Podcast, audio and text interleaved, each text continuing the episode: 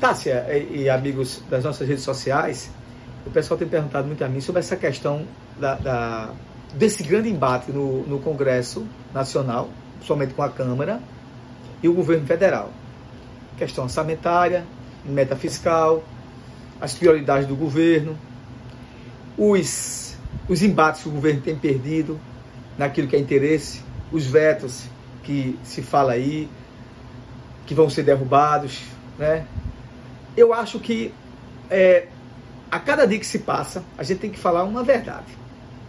A questão também das emendas, né? Emendas impositivas, pagamento de emendas e a cada, e a cada gestão, né? Desde aí do governo Michel Temer, desde aí do governo Michel Temer, disse de passagem, isso vai ficando mais complicado. Por exemplo, no governo Michel Temer, é, é, as emendas é, para o Congresso ela, ela ficava em torno de 14 bilhões.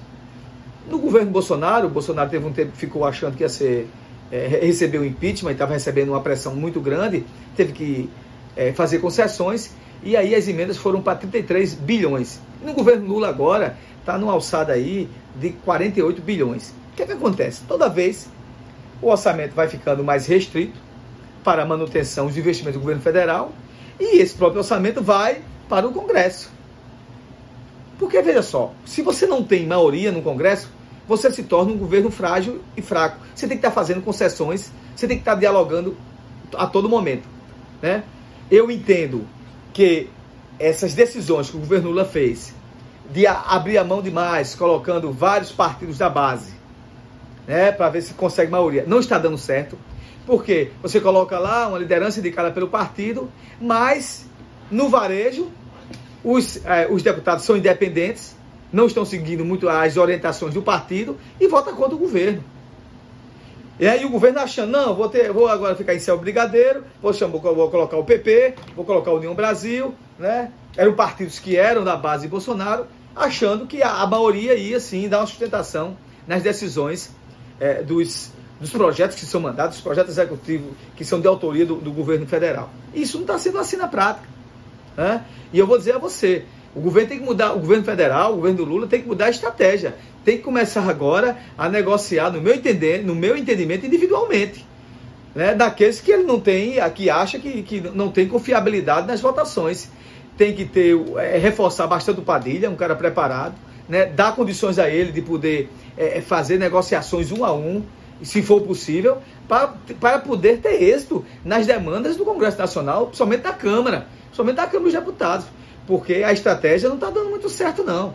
Né? Continua indo um embate tremendo, mesmo com é, os republicanos, é, tem aí União Brasil, né? tem o PP, é, os falados é, é, que são partidos pragmáticos, os, fa os falados partidos do Centrão, e o governo está aí sofrendo, sofrendo para aprovar alguma coisa, coisa relevante.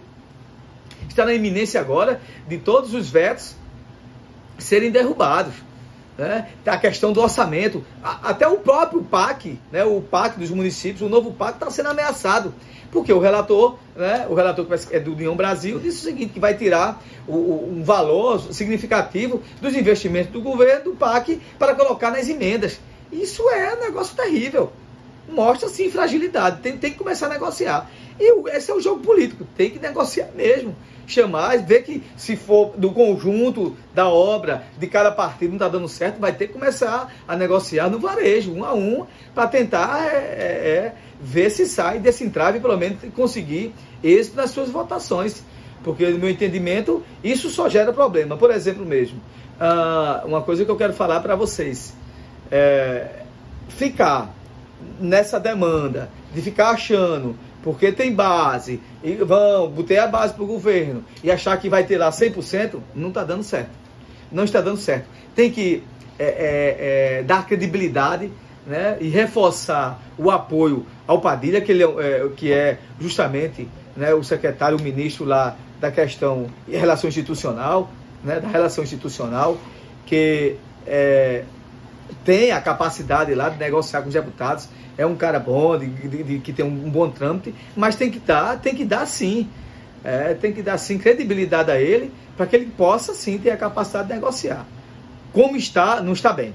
Né? O governo achou que ia ter um Sandro Brigadeiro, depois dessa reforma que foi feita, dessas concessões que fez ao Arthur Lira, somente aos partidos do Centrão, diz passagem ao Partido do Centrão, né?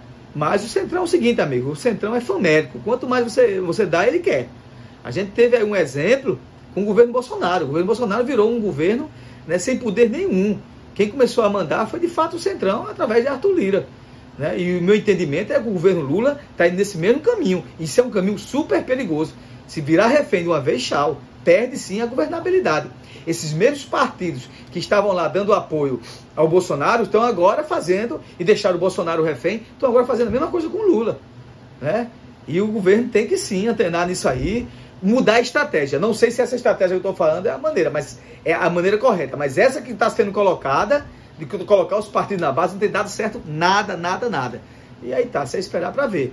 Mas a questão da relação é, do, do, Congresso com o governo federal está terrível, porque a cada dia que se passa, o Centrão quer mais, quer mais, quer mais, e não está entregando aquilo que o governo está pretendendo nas suas nuances, né, nos seus pleitos, nos seus projetos, né, e, na, e na aprovação daquilo que o governo entende né, para tocar o seu governo.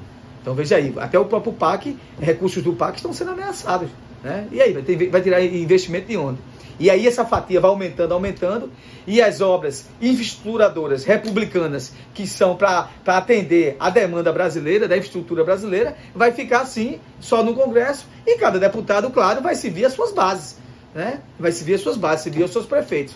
Então tem que ter sim um equilíbrio nisso, porque senão esse caminho é um caminho sem volta e gera ausência de governabilidade, gera ausência de credibilidade e, o governo se torna fraco, se torna um governo refém. É isso aí. Essa é a minha opinião.